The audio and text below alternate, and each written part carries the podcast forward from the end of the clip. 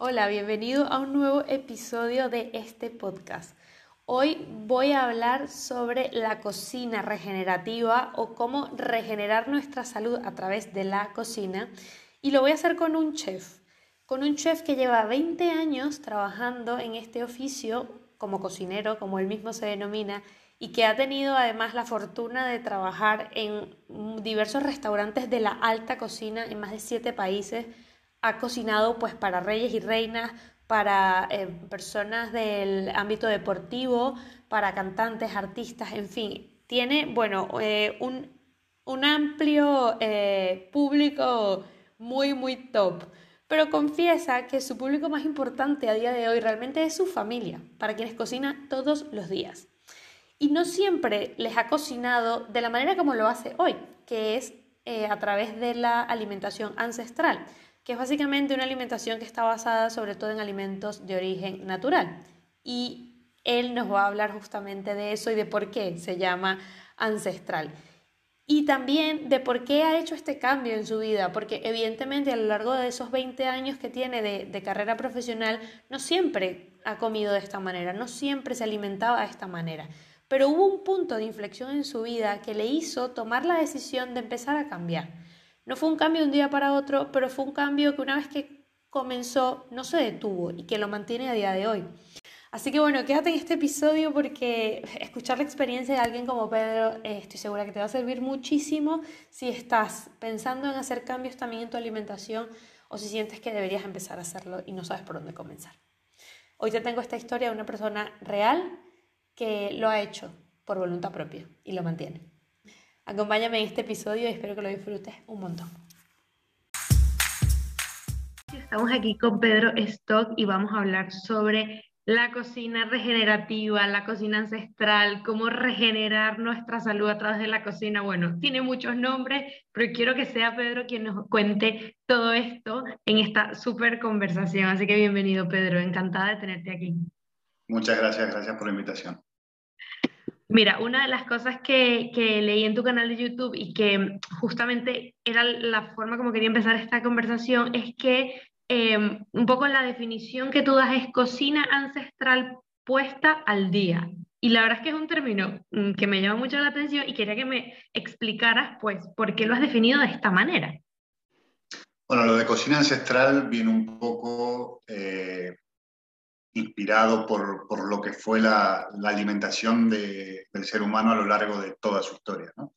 Y, y, puesta al día porque, bueno, entiendo que hoy tenemos cierta eh, tecnología o alcance a, ingredientes que antes, por supuesto, no había y, y podemos entonces utilizar un poquito de, de, lo que fue nuestra historia en cuestión de alimentación puesta al día, con lo que tenemos hoy, recursos y ingredientes y posibilidad también de de, encontrar diferentes productos que antes, antes no había. Entonces, un poquito es ese juego de, de, lo ancestral, de, la parte histórica, con, con la modernidad de hoy. Sí, Sí, de hecho, esto a mí me quedó muy claro porque desde que te empecé a seguir, que ya tengo un par de meses, tus recetas la verdad es que me sorprenden mucho porque son súper sencillas, ¿no? Y, sí, o sea, es que, vamos, es como, esto de puesta al día para mí era como, es que es muy fácil llevarlo a cabo en el día a día. Y justo te quería preguntar, eh, ¿por qué tú decidiste empezar este tipo de alimentación, eh, no solo para ti, sino para tu familia, ¿no? Uh, en un principio fue... Eh el cambio fue alrededor del 2017 más o menos. Eh, vino un poquito empujado por una visita a un médico y salir de esa visita diciéndome que probablemente tenga cáncer, algo que no sucedió, algo que fue un error del médico. Eh, pero bueno, eh, esa, esa noticia que desde que me dieron esa noticia hasta que me dijeron lo siento fue un error, pasó casi un mes. Entonces, durante todo ese tiempo, bueno, la, cabeza hizo un clic, empecé a plantearme eh, muchas cosas con respecto a, mi estilo de vida, a la alimentación, en ese entonces la falta de actividad física y demás.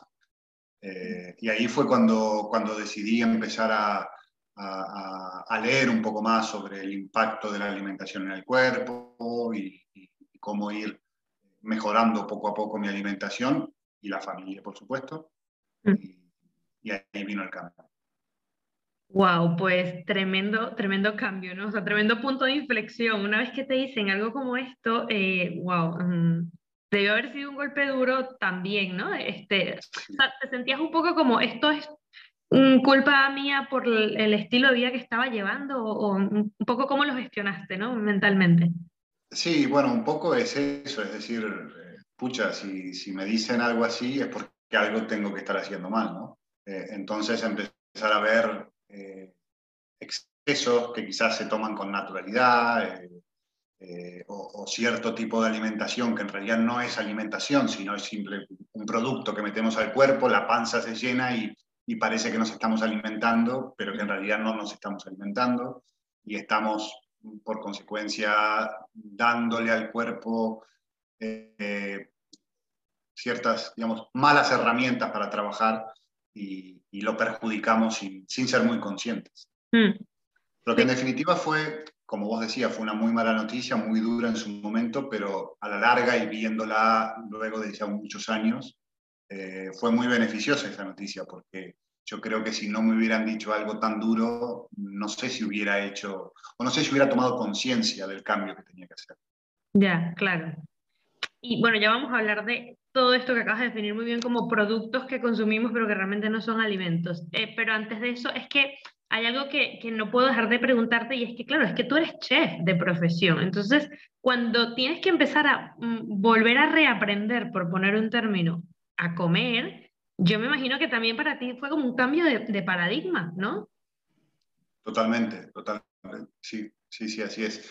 De todas formas, eh, también tengo que, ser, a ver, una cosa es lo que yo puedo aplicar en, mi vida personal, en mi vida privada, y otra en el trabajo. ¿no? En el trabajo, yo soy cocinero eh, y trabajo como cocinero privado de una familia. Entonces, yo por más que tenga mis convicciones y mi, forma de alimentarme, tengo que adaptarme a, los gustos de ellos y, no siempre van de la mano con, mis gustos personales. Mm, claro, pero venías de cocinar pues para personas muy famosas restaurantes además muy eh, importantes y claro, todo el concepto que a lo mejor tenías de, alimentación estaba un poco mm, influenciado por esta manera de, de, llevar la cocina a la práctica? O, Sí, puede ser, puede ser, sí. Y luego hay, muchas, eh, hay muchos alimentos o productos, dependiendo con quién hables o cómo lo vean, que, que están tan, tan metidos en, nuestra, en nuestro día a día, el pan, por ejemplo, mm. eh, el, el gluten en general, no digamos pan, el gluten en general. Eh, y que es tremendamente dañino para el cuerpo, pero no, no hay ninguna conciencia sobre eso. Eh, el alcohol, por ejemplo, también es algo tan socialmente aceptado y, bueno, el, el, impacto que tiene en el cuerpo. Hay, hay, muchos factores ¿no? que, que, son casi cotidianos, sí. pero, pero que son bastante poco recomendables. Mm. Claro, y cuando te diste cuenta de cosas por, como por ejemplo el, el, tema del pan, eh, que sí, que es verdad que es una adicción. Y hecho, eh, he grabado un capítulo hace poco con, con una nutricionista solamente para hablar del tema del pan, o sea que hay tela de por medio. Pero una vez que empezaste a ver que estas cosas no estaban funcionando, ¿cómo empezaste a hacer el cambio también con, con, la familia, porque luego eso también es importante, es distinto es cuando el cambio lo tienes que hacer solo tú y es para ti, y bueno, tú ahí te vas adaptando, pero cuando tienes otras personas alrededor que ya se han acostumbrado a comer de una manera, pues también toca convencerles, ¿no? Y, hacerlo un proyecto familiar. Por supuesto, sí. Eh, bueno, con respecto a mi mujer, ella a la par mía empezó también a, a leer, investigar y a, y a tener las mismas inquietudes que yo tenía. Entonces con ella fue, digamos, algo natural. Ese cambio lo adoptó ella también de forma, de forma natural. Mm. Y con respecto a nuestros hijos, tenemos dos, en ese entonces eran muy chiquititos, eh, había que ser un poco más flexibles también, ¿no? Eh, eh, ellos todavía siguen, bueno, ya son más grandes, pero siguen desarrollando ese paladar, el cual nosotros queremos que, que sea lo más amplio posible. Pero bueno, intentamos evitar todo lo que sea productos procesados y, excesos de azúcares y demás. Pero, por ejemplo, ellos sí consumen fruta, ellos sí consumen todo tipo de verduras, tubérculos, mm. justamente por eso, por ir formándole su paladar, somos más flexibles. Claro. Pero bueno, hacemos mucho hincapié en, comer mucha carne, en comer mucho huevo, en comer mucho pescado, muchas grasas. Eh, algo que antes quizás no, no, lo, sí, no lo hacíamos tanto con ellos. Mm, sí. Si me puedes poner un ejemplo de algo que, que fue como, eh, sí, ese punto también de inflexión en que empezaste a ver, pues mira, este alimento o este producto lo tengo que eliminar definitivamente porque veo que hay una dependencia de él, ¿no? El pan, totalmente. El pan, las harinas en general. Mm. Eh, el pan quizás es lo más fácil de ver porque es lo más cotidiano eh, para todo el mundo y el, pan, la verdad que el, pan tiene un impacto, eh, bueno, el gluten, ¿no? A ver, el pan tiene dos partes, la parte de gluten y la parte de carbohidratos, la parte de harinas que en el cuerpo se transforman en azúcar. el gluten especialmente es, es tremendo, no, no existe persona en la faz de la Tierra que pueda digerir gluten. Eh, es tremendamente dañino para el intestino y, bueno, es ajustes metabólicos muy grandes. Mm. Eh, sí, el pan creo que fue el, lo más difícil de dejar, pero luego a la larga ver los mejores resultados gracias a haberlo dejado. Sí, sí.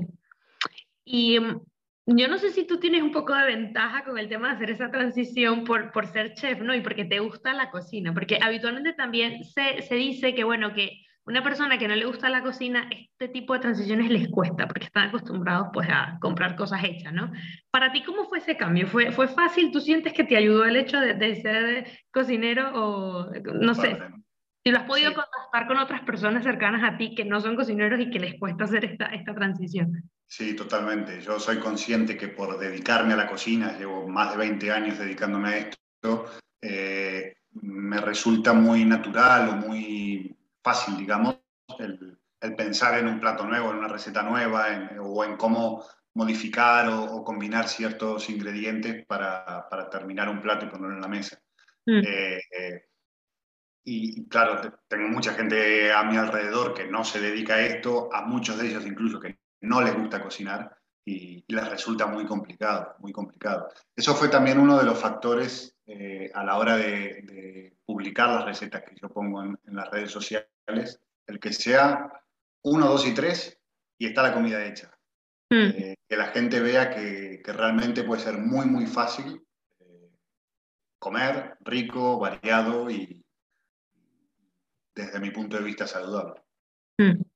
Sí, justo ahí quería llegar, porque veo que las recetas son muy fáciles de seguir, tratas de ir a lo simple, y esto no lo digo en vano, sino también de comparar otras personas que se dedican también a la, a la cocina ancestral y que, y que lo publican ¿no? En, en, sus redes sociales, y no siempre es tan fácil. A mí, por ejemplo, me gusta mucho la cocina y yo me meto en ello, pero es verdad que a veces mm, la manera como se plantea no es tan sencilla para personas que no les guste. Pero en tu caso he visto todo lo contrario, y justamente eh, quería preguntarte, o sea, ¿cómo, llegaste a ese nivel de simplicidad? O sea, fue algo que viste, hay una carencia de, mostrar esta alimentación desde este punto de vista y por eso me quiero enfocar ahí.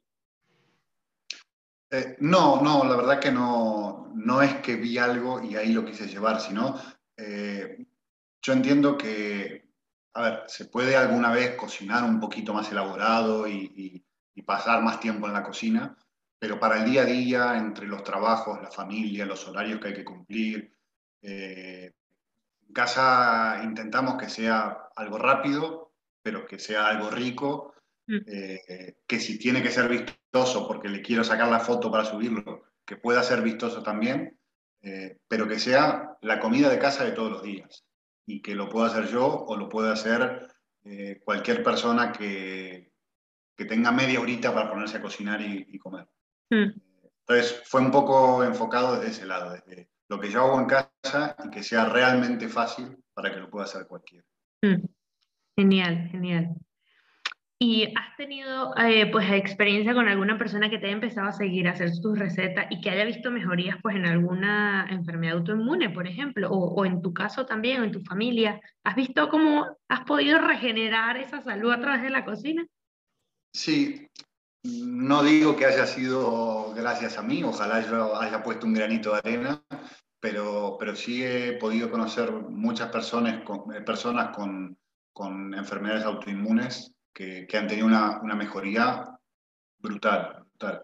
Eh, personas de llevar años eh, con, con, con, trastornos, con, con, ciertas enfermedades metabólicas, visitas a médicos cada dos por tres sin soluciones y, y cómo por medio de, no solo la alimentación, ¿no? porque es todo un, un digamos, un, un, todo saludable, que yo lo llamo, sí. eh, donde la alimentación es uno de los pilares, pero el ejercicio físico también lo es, el, tener una vida social rica también lo es, el, no exponernos a, a, estrés constantemente, eh, bueno, y ciertos factores, todo, todos influyen, pero que han tenido una mejoría eh, alucinante, realmente muy, muy, muy importante. Mm. Sí, eh, ¿tienes algún ejemplo por, con respecto al, al tema del, del, gluten, que es, digamos que el más, yo creo que es el más extendido. Al final el tema de eliminar el consumo de harinas siempre cuesta mucho, pero ¿has visto mejorías así muy, muy concretas con este tema, por ejemplo? Sí, sí, el gluten influye muchísimo, el gluten influye muchísimo. Y, y lo que te decía un poco antes, creo que no hay conciencia de, de realmente el daño que el gluten produce en el cuerpo. Sí, sí, pero el gluten es un factor muy importante a, a, a, a erradicar o, realmente a contemplar en, en un grandísimo número de, de enfermedades autoinmunes. Sí. Mm. ¿Tú crees que no se le da tanto la importancia porque puede que los efectos no sean tan, eh, tan obvios, o sea, tan, tan manifiestos siempre, porque si tienes una intolerancia, pues es verdad que te vas a dar cuenta que has comido gluten porque te vas a sentir fatal. Pero si no la tienes tan marcada, pues dices, pues a mí el pan me sienta fenomenal, yo sigo comiendo pan, no pasa nada. Claro, el tema es que la, la intolerancia o la alergia es ya el, digamos, el pico de la montaña. Para llegar a ese punto eh, se ha ido formando una base, una estructura y demás, y luego esa, esa intolerancia es el pico que sobresale arriba de todo, donde nos dice, ok, ya estás mal, ya estás mal. Pero para llegar a ese punto hay que antes, en silencio, ir construyendo todo ese mal que, que es lo que genera el gluten. Lo que te decía al principio, el gluten, eh, el ser humano no puede digerir gluten. Es algo que, que va a ir dañando el intestino, eh, el famoso intestino permeable, eh, demás, eh, en silencio, en silencio. Cuando se manifiesta es cuando ya es realmente grave. Claro, sí. En efecto es la... la... Además el pan está muy asociado a, a, a algo casero, a, algo natural, digamos, ¿no? Y, y, entonces sí, es difícil de, de asociar eh, el, lo que produce el gluten con, con concepto de pan, ¿no? Me parece. Mm, sí, sí. Si lo vemos desde el punto de vista de la pirámide nutricional, que, que tú, eh, digamos que un poco ha sido cosecha propia, ¿no? O sea, tú has creado esta pirámide nutricional que de hecho has publicado en, en tus redes eh, y quiero un poco ir aterrizando el tema basado en esta pirámide, porque mm, ya, ya lo sabes tú que la pirámide nutricional tradicional es uno de estos mitos todo mal que sigue extendiéndose porque la siguen usando eh, y está más que demostrado que realmente no es la pirámide más adecuada para nuestra alimentación. Pero quiero hablar de, de la tuya. Entonces, mmm, vamos a, describirla para quienes solo nos están escuchando en este episodio también puedan hacerse una idea, aunque luego yo la, también la, la publicaré. Pero digamos que en la base veo que tienes huevos, pescados y carnes, mariscos, dices grasas saturadas y monoinsaturadas y omega 3 y omega 6. Entonces, bueno, vamos a empezar como por esa base, ¿no? Cuéntame por qué has hecho esta pirámide de esta manera. Bueno, la pirámide, eh, como dije hace un ratito, no solamente entiendo que tenga que estar formada por una nutrición y nada más, sino que tiene que ser un conjunto de, de un montón de factores donde mm. la nutrición es realmente muy importante. Pero solamente si hablamos de nutrición va a estar en carencia de un montón de otros factores fundamentales para, para poder tener este desarrollo saludable. ¿no? Mm. Eh, entonces, como base, eh, considero que es importantísimo los productos, bueno, no productos, los alimentos realmente altos en, en valor nutricional, que nos aporten eh, nutrientes, macro y micronutrientes eh, tan, tan importantes para, para, el cuerpo. Por ejemplo, huevos, carnes, pescados, vísceras, eh, tener un balance entre el omega 6 y el omega 3, eh, que generalmente están completamente desbalanceados por culpa de estos productos procesados y demás. Las grasas que, que en este tipo de alimentación son tan, tan, tan fundamentales Mm. para, poder generar la energía que el cuerpo necesita. Sí. Y que se han un poco satanizado durante mucho tiempo, el tema de comer. Totalmente. etcétera. Entonces, claro, ver que lo pones dentro de la base de la pirámide, una persona que vea esto y que no tenga mucha idea dirá, pero si la base mm, de la pirámide tradicional que yo conozco es otra cosa, no son las grasas. Es otra cosa, exacto. Sí, sí, la, la, tradicional está basada en, carbohidratos de todo tipo que, son una fuente de energía, por supuesto, pero es una energía, eh, digamos, no, no, no, es la energía más óptima para el cuerpo, es, eh, sí, bueno, genera un montón de, de, problemitas dentro del cuerpo que, es lo que intentamos evitar con, con este tipo de alimentación. Hmm. Sí, es una energía un poco fugaz, ¿no? Que siempre se dice, bueno, tiene este pico de tengo energía y luego no la tengo, y luego otra vez más carbohidratos, en cambio con la grasa es más sostenida. Es más sostenida, es, es más eficiente, sí, exactamente. Vale, si nos vamos a la otra línea de la pirámide, tenemos los lácteos grasos, hongos y setas, hierbas y especias y vegetales verdes. Y también tenemos las semillas, frutos rojos, frutos secos en la, en la otra, ¿no? En la de arriba. Sí, sí. Lo mismo, eh, ir, ir, escalando en, en, alimentos eh, altos eh, nutricionalmente hablando, tanto en micro como en macronutrientes, mm. e ir terminando con, con ciertas frutas, ciertos vegetales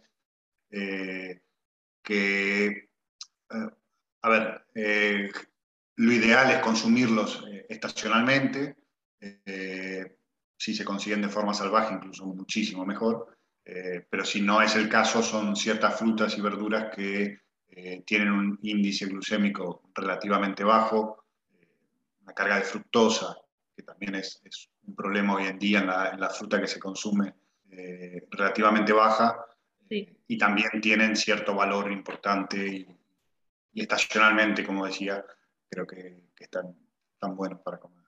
Hmm.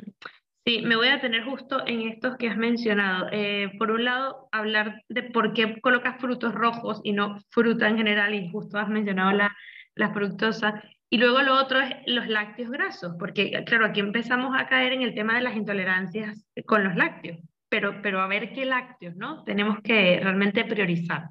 Vamos a hablar de estas dos y pongamos ejemplos concretos. Con respecto a, lácteos, grasos, eh, porque son los menos tocados, digamos, ¿no? Eh, y esa, esa grasa que aportan esos lácteos, queso curado, por ejemplo, mm. eh, yogures, que ahí ya interviene un proceso de fermentado, que el queso también lo tiene, ¿no? Pero, pero un yogur también, la parte de, de microorganismos que hay dentro de ese yogur también son interesantes. Eh, y todo lo que sea desnatado, descremado, eh, light, cero y demás, eh, tienen un proceso industrial entre medio que, bueno, que no, ¿para qué? ¿no? ¿Para qué consumir algo así? y con respecto a las frutas, la fruta en su mayoría ha pasado por un proceso de modificación y cambio y, y mejoras según quien lo diga, eh, para que la fruta esté todo el año, eh, aguante más tiempo sin ponerse fea, esté más dulce, tenga más color, eh, etcétera, etcétera, etcétera. Pero que todo eso está cargado y cargadísimo de fructosa, que es un tipo de azúcar, el azúcar que encontramos en la fruta, que es una de las peores azúcares que, que, podemos consumir. Entonces, bueno, por eso es que, que todo este tipo de frutas se intenta quitar y los frutos rojos, casi todas sus variedades, eh, son relativamente bajas en este tipo de azúcar, entonces por eso es que esporádicamente o estacionalmente también está bueno mm. lo que quieres decir es que en este caso habría que priorizar el consumo de fruta apuntado hacia los frutos rojos porque la cantidad de fructosa es menor que, por ejemplo, pues una manzana, una piña o este tipo de frutas, ¿no? Que son más cargadas. Totalmente, sí, exacto, exactamente. Vale. Y luego la última, eh, como puntita de la pirámide, eh, bueno, de la pirámide interna, porque luego ya hablaremos de lo que está alrededor, que justo has dicho, que no es solamente alimentación, sino también estilo de vida. Pero en esa última colocas los chocolates puros, chocolates oscuros, directamente. Sí, sí, a ver, el chocolate tiene también cierto, cierto impacto eh, en el cuerpo que, puede ser en, algunos momentos ah, bastante necesario, eh, pero bueno, consumir eh, chocolate lo más puro posible, yo suelo decir a partir del 85% de cacao en adelante, al principio quizás cuesta un poco, pero, pero luego está, está buenísimo. Sí. Sí, esto también no lo hemos mencionado, pero este tema de cambiar la alimentación siempre lleva un periodo de adaptación, que me imagino que tú también pasaste por eso, porque es verdad, yo el día que empecé a comer chocolate más oscuro, me parecía que era horrible, pero ahora no me puedo ni comer un chocolate con leche porque me parece espantoso. Es un poco entrenar el paladar, ¿no? Totalmente, es un proceso de, de reeducación del paladar eh, importante. al día de hoy yo no consumo ningún tipo de, endulzante, de, ningún tipo, y, muchas veces me preguntan, pero ¿cómo, ¿cómo llegas a eso? ¿Cómo encontrás el dulce? Y bueno, al principio no lo encontrás y, poco a poco, eh, porque nosotros tenemos un, umbral de dulzor tan, tan alto, culpa de, la cantidad de azúcar que, que nos han hecho comer siempre, donde tenemos que al principio ir, educando a nuestro paladar para que ese umbral baje, baje, baje y mm. se acomode a, lo que naturalmente tiene que ser.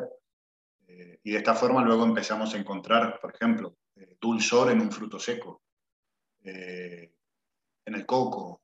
y de esta forma podemos empezar a también jugar con ciertos ingredientes en la cocina a la hora de hacer postres, por ejemplo, que nos van a dar esa partecita dulce que esperamos encontrar en un postre. Mm, claro, pero bueno, va, de poco a poco, no de, eh, endulzante, porque como no lo he hecho azúcar, pues le pongo más endulzante, que al final es un disfraz también. Totalmente. Yo siempre pongo la imagen, eh, eh, es una imagen muy dura, muy cruda, pero es como decir, quiero dejar la cocaína y me engancho para eso con la heroína. Mm. no, hay que quitarse del medio las dos cosas. el azúcar y el endulzante, los dos son malos por más que el endulzante no produzca estos picos de glucosa que produce el azúcar, pero por otro lado produce en el intestino eh, un, desequilibrio gigantesco. Entonces mm. es muy contraproducente querer tapar una cosa con la otra. Sí, sí, esto es bueno decirlo porque está bien usar endulzante para algunas cosas que a lo mejor sí que necesitamos, bueno, ponerle un poquillo ahí de dulzor. Pero es verdad que transformar totalmente el consumo de azúcar por consumo de endulzantes pues al final sigue siendo perjudicial. Sí, sí. Mm. Yo lo entiendo como un, un momento de transición, lo, lo, entiendo, lo veo aceptable, pero con conciencia de que es justamente un periodo de transición, para mm. luego ir quitándolos, porque también enganchan los, los, los endulzantes de todo tipo, también, también son muy adictivos. Mm, sí, porque al final sigues teniendo esa sensación de necesito azúcar, ¿no? Necesito consumir cosas que claro que tengan dulce. Y como has dicho, el umbral lo tenemos muy alto, con lo cual es un poco reeducar el paladar. Totalmente. Y que se puede, se puede. ¿eh? Yo soy uno de esos exponentes que lo ha logrado, así que solo perseverancia. Hmm.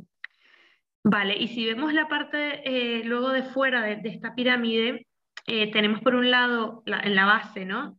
Que dijimos que estaban las grasas, pues el ayuno intermitente, ¿no? Alrededor. Luego tenemos ejercicio físico, exposición al sol y al frío, ritmos circadianos, gestión de sensaciones, luego todo lo que tiene que ver con sociabilidad, desarrollo personal y ocio.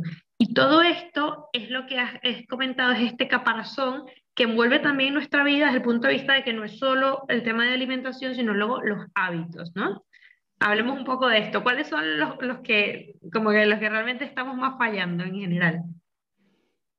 Eh, bueno, por supuesto, no es solo la, alimentación lo que nos da este bienestar, ¿no? Hay un conjunto de, herramientas que deberíamos de utilizar para, realmente eh, abarcar todo el espectro de lo que es saludable. Eh, ayuno intermitente es, una herramienta fantástica que, le permite al cuerpo, por decirlo muy simple, como autorregenerarse, eh, darse un periodo de descanso, cargar un poco las pilas otra vez. ¿no?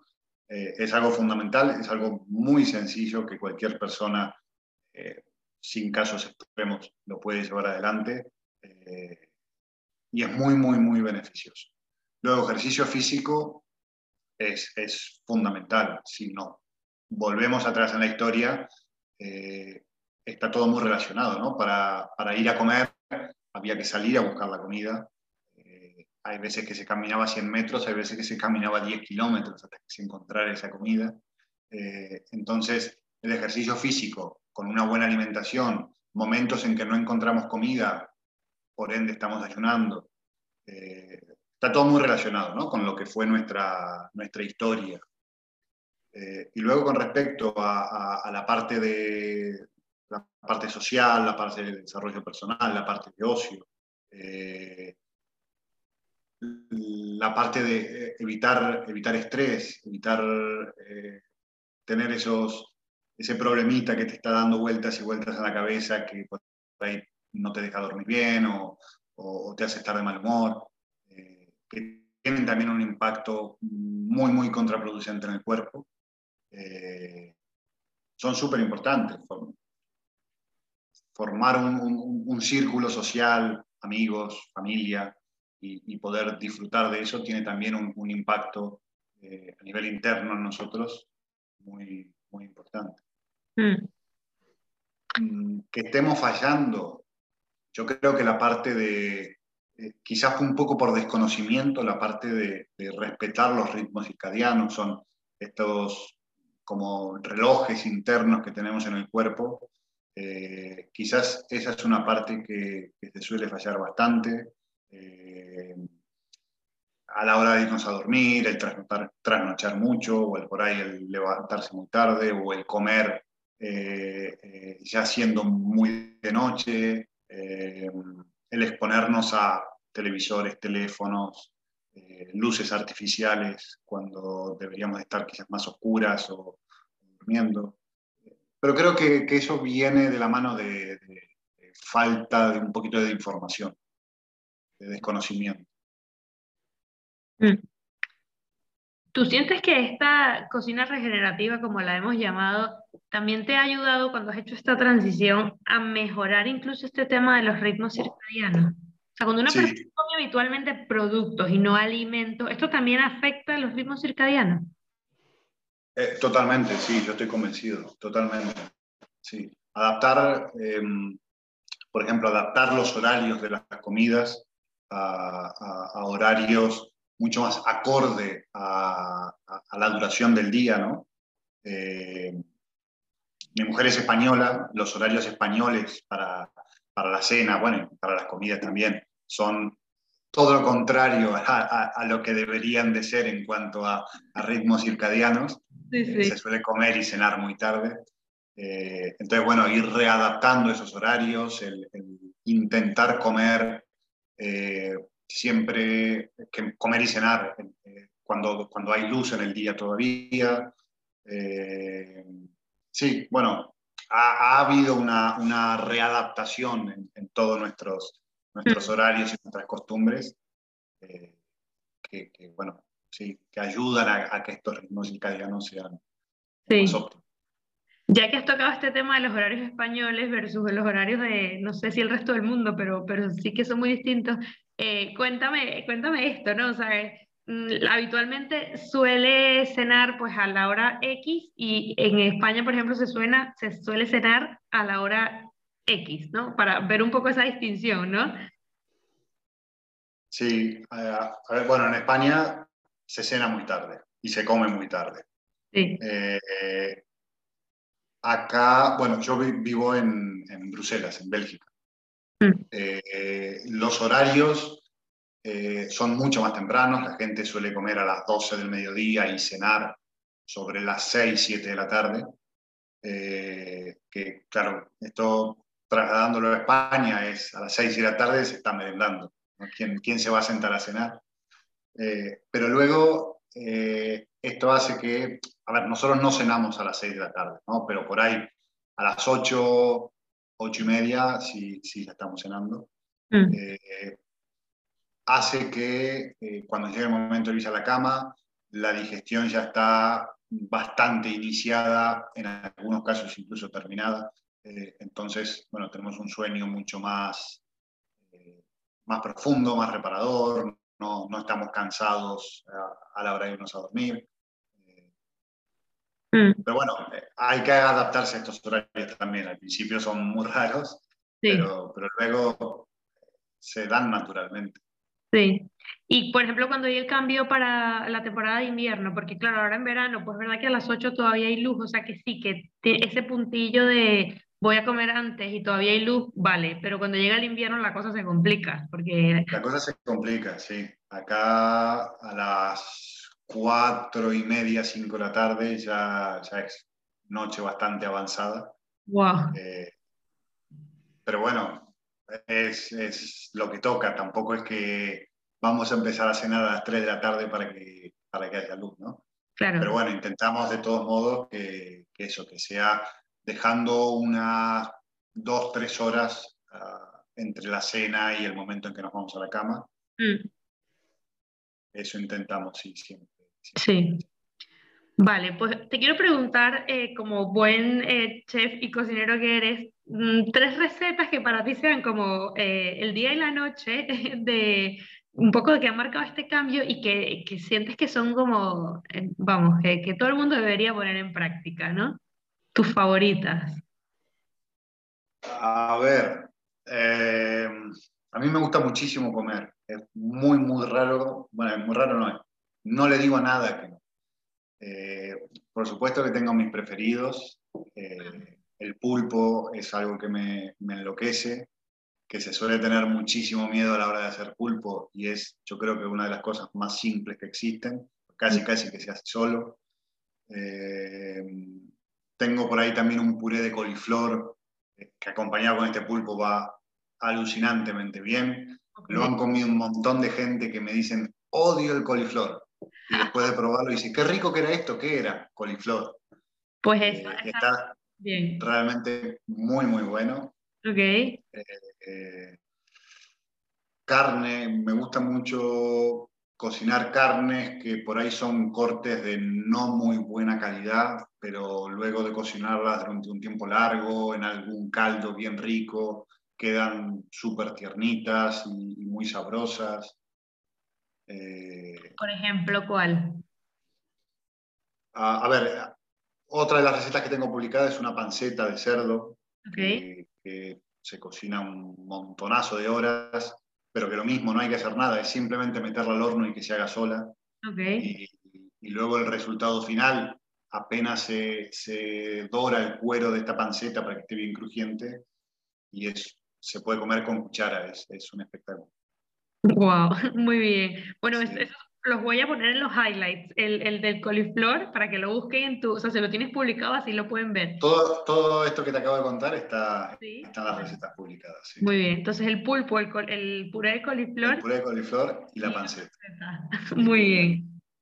Pues eso es que es estupendo porque en tu canal hay muchísimas recetas, en, en tu Instagram, eh, pero bueno, siempre hay unas ahí que, que viene bien, ¿no? Decir, bueno, empieza con esta, prueba esta, porque la gente se sorprende, ¿no? Cuando prueba cosas como has dicho, el coliflor que a nadie le gusta, pues pero preparado de esta manera, pues te puede gustar.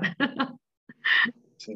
Es un poco... como decíamos al principio, recetas súper, súper simples, que no tienen combinación, no tienen complicación y, hmm. y, que los puede hacer cualquier persona en casa sin ningún problema. Sí, tal cual. Ese, ese es el, sin duda tu enfoque y se nota muchísimo cuando, cuando vas viendo las, las recetas. Sabes que hay algún tema que te quería también comentar que eh, pues ahora tiene también mucho, sí, como que hace mucho ruido. Y esto, este asunto que, que, que, ha empezado también a circular de que pues parece que el consumo de eh, productos de origen animal, que como vimos ahora en la pirámide, pues la verdad es la base justamente de esta alimentación ancestral que propones, eh, pues bueno, ahora un poco se, se contrapone a que el hecho de querer comer alimentos de origen animal, pues de alguna manera fomenta el daño al planeta. Y tú tienes un post dentro de, de, tu, de tu Instagram donde vi que publicaste algo que la verdad es un poco alucinante y es un tipo de carne que han empezado a hacer en un laboratorio. Y una, una frase con la que concluías este post eh, decía que no encontrabas otra manera de explicar cómo algo como esto, eh, pues solamente concibe el hecho de salvar al planeta desde el punto de vista de enfermar a quien lo habita, es decir, dejando de consumir alimentos animales por consumir alimentos que están creados pues en un laboratorio. Ejemplo, la carne. Háblame por favor un poco de esto que es, es que es muy... sí, bueno, este, este, este, este producto particularmente es, sacado de una película de ciencia ficción. Ah, ok. no, no, a ver, me refiero que es real, pero que, perfectamente podría ser una película. Vale, vale. Eh, que le dicen carne porque la gente pueda asociarlo con eso, pero eso eh, de carne tiene absolutamente nada. Mm. Eh, está hecho, como se hace en un laboratorio, incluso se hacen con unas máquinas, eh, son una especie de, impresoras 3D eh, que lo hacen, que van poniendo capas rojas, blancas para imitar la grasa y demás, y, después en unos moldes les dan forma de carne, mm. y, que le pondrán perfumes y saborizantes y cosas para que parezca carne, que, que especialmente me parece contraproducente porque las personas veganas que intentan no comer carne pero compran productos que se parecen a la carne y se llama carne. Entonces ahí para mí hay un, bueno, un dilema muy, muy importante y, una mezcla de, de, conceptos y de ideologías y de negocios, que creo que es lo que hay atrás de todo esto gigantesco. Eh, con respecto a que el consumo de productos animales son los que dañan el planeta o más perjudican yo creo que eso va muy de la mano de, qué negocio haya atrás en la persona que te está contando este relato. Eh, hay personajes hoy en día, eh, filántropos muy conocidos, que, abogan por el, el, consumo de estos productos veganos y demás, que bueno, que resulta que atrás son los mayores terratenientes del planeta.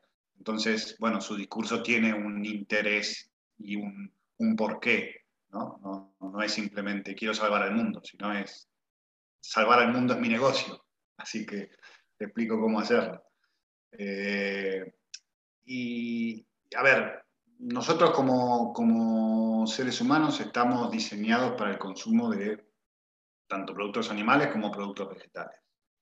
Eh, entonces, no hay fisiológicamente un tema que nos tenga que llevar a solo consumir vegetales. No. No. Eh, y con respecto al daño que pueda ocasionar a, la tierra el, consumo animal, eh, el consumo vegetal tiene también un, daño a la tierra gigantesco. Quitar un ecosistema muy, muy grande para hacer una tierra productiva en cuanto a cosechas, eh, ahí hay un daño gigantesco. El, sembrado y arado de las tierras producen una cantidad de CO2 de las más altas del planeta. Entonces, como decía al principio, un poco dependiendo quién sea la persona que cuente la historia, eh, es por dónde van los tiros. Creo que es respetable quien, quien decida vivir solo de vegetales, de la misma forma que debería de ser respetable quienes decidimos vivir solo o en su gran mayoría de animales. ¿no?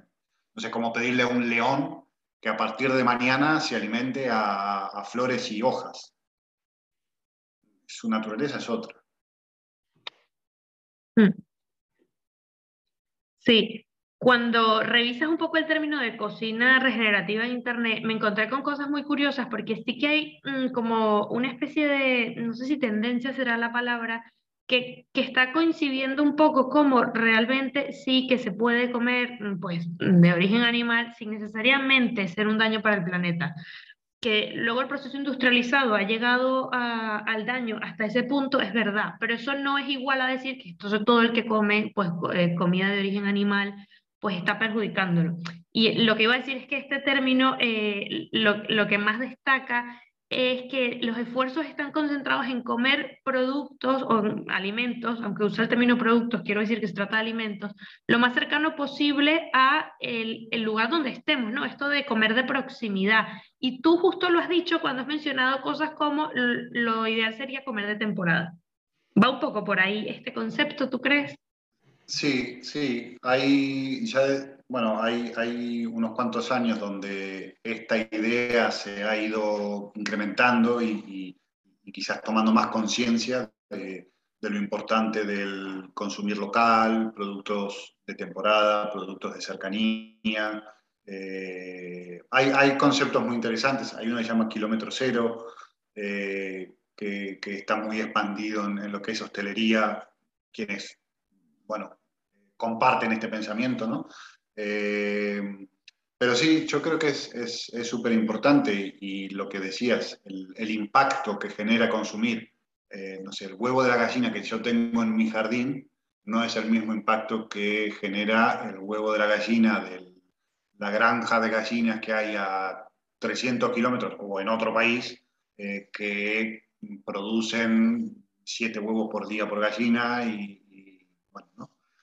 Lo mismo eso trasladado a las huertas, trasladado a los animales. Yo, por ejemplo, acá en Bélgica, la carne que consumo eh, es una asociación donde nos unimos 10 eh, personas para comprar un animal. Cuando esas 10 personas han, han hecho bueno, su, su, ingreso para la compra de su parte, recién ahí el animal se sacrifica. Son animales que no están a más de 50 kilómetros de, de, Bruselas capital. Eh, entonces, solo se sacrifica en el momento que se va a ir el animal completo a las casas para, para ser consumido. Lógicamente, eso no tiene el mismo impacto que eh, los campos de explotación de animales donde se mata a mansalva porque ya se venderá, ¿no? Ya, claro. Mm, luego es verdad que quien está escuchando esto puede pensar, ya, claro, pero yo no tengo posibilidad de tener un huerto ni una gallina en mi jardín, entonces, ¿cómo hago? Pues en el supermercado hay posibilidad de ver, ¿no? Este, el origen de estos alimentos que, que compramos generalmente. Puede ser una forma de empezar. Sí, generalmente sí.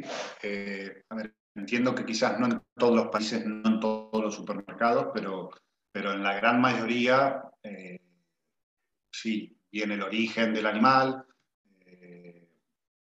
bueno, más datos que, que, nos pueden dar la pauta de, ok, vivo en España y esto viene de China, o, o vivo en España y esto viene de 200 kilómetros de, de, la ciudad en la que yo vivo. Mm. Sí.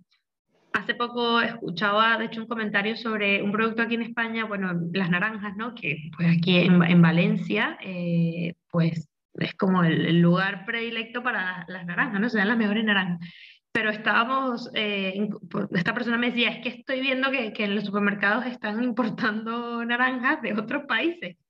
Y claro, este tipo de cosas son un poco contradictorias, ¿no? Porque dices, pero tenemos naranjas aquí que, pues, que están buenísimas, ¿por qué estamos importando? Sí. Un poco va por ahí, ¿no? Sin querer a, a esto ponernos aquí como muy uh, exagerados, pero bueno, que, que sí, que hay pequeñas formas de, de ver cuál es el, el origen eh, de consumo de, estas, de estos alimentos que habitualmente compramos y que a lo mejor podemos mm, hacer algún cambio por ahí que, que, pueda ser mejor en ese sentido, ¿no? Sí, por supuesto. O ir a, a, los negocios del barrio. Siempre hay alguna frutería, verdulería eh, relativamente cerca y, y, lo más probable que esa frutería, verdulería o lo consiga de algún producto de la zona o tengan ellos sus propios huertos y, y sea de su propia cosecha. Mm. Eh, y siempre en cuanto a calidad, eh, va a ser mucho mejor que la de un supermercado. Claro. lo otro que te quería preguntar era sobre tu libro, que no hemos hablado de él, pero bueno, tienes un libro que se llama Cocina Revolución, que tiene más de 50 recetas, y bueno, te quería preguntar, al margen de que sé que las recetas estarán fabulosas, porque lo he visto en tu, en tu cuenta, eh, ¿por qué has querido sacar este libro? Un poco cuál ha sido la, la motivación. La motivación fue, eh, digamos, ser 100% egoísta. Quería tener mi propio libro y, y y sentir el orgullo de decir, escribí un libro y, a raíz de eso salió. Por supuesto que viene apoyado en, bueno, que la cuenta eh, tiene un número de seguidores importantes y, que la gente, muchos me pedían el, poder tener algo en la mano para, para, seguir las recetas y demás, pero, pero lo fundamental, la base del porqué fue el yo querer tener mi propio libro y, y ver qué se sentía con eso. ¿Y el libro tiene 100% eh, recetas o, también tiene algún otro tipo de, contenido? Sí, el libro, el 95% del libro son recetas, hay creo que son 60 recetas de todo tipo, todas están enfocadas en, este tipo de alimentación, baja en carbohidratos y demás.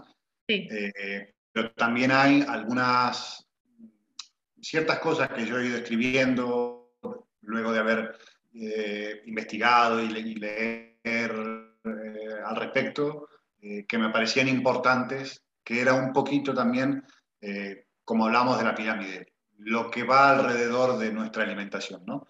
Mm. quería que también haya un, un poco de, de, esos conceptos. entonces, sobre eso también, sobre eso también escribo. Mm. Vale, vale. ¿Y tú crees que mm, la alta cocina, tú que vienes de la alta cocina, ¿tú crees que la alta cocina mm, está buscando un poco esta tendencia de ir hacia la alimentación ancestral? O sea, ¿tú ves que esto puede llegar a pasar en algún momento? Que haya, pues, estrellas Michelin en restaurantes que estén enfocados en alimentación de este tipo. Para ti sería como un sueño, ¿no?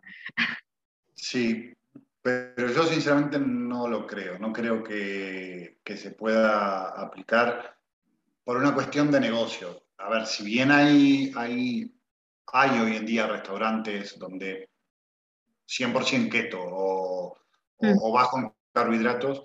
Yo creo que más que nada ahí es quizás una moda de negocio y, ver qué sale, pero, pero no creo que, algo, que, pueda ser algo que se expanda mucho.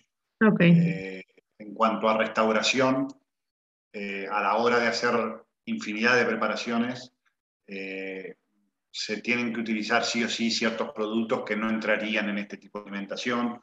Eh, entonces no, no, lo veo como, como, algo que se pueda así popularizar. Y, mm. Ojalá, pero bueno, lo veo difícil. Lo ves difícil, vale, muy bien.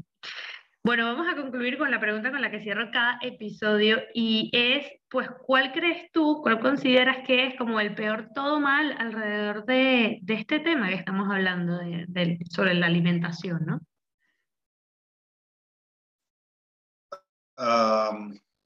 bueno, quizás hay muchos, muchos alimentos que nos han ido diciendo a través de las décadas que, que eran súper saludables, súper necesarios. La fruta creo que es el mejor ejemplo de todo eso.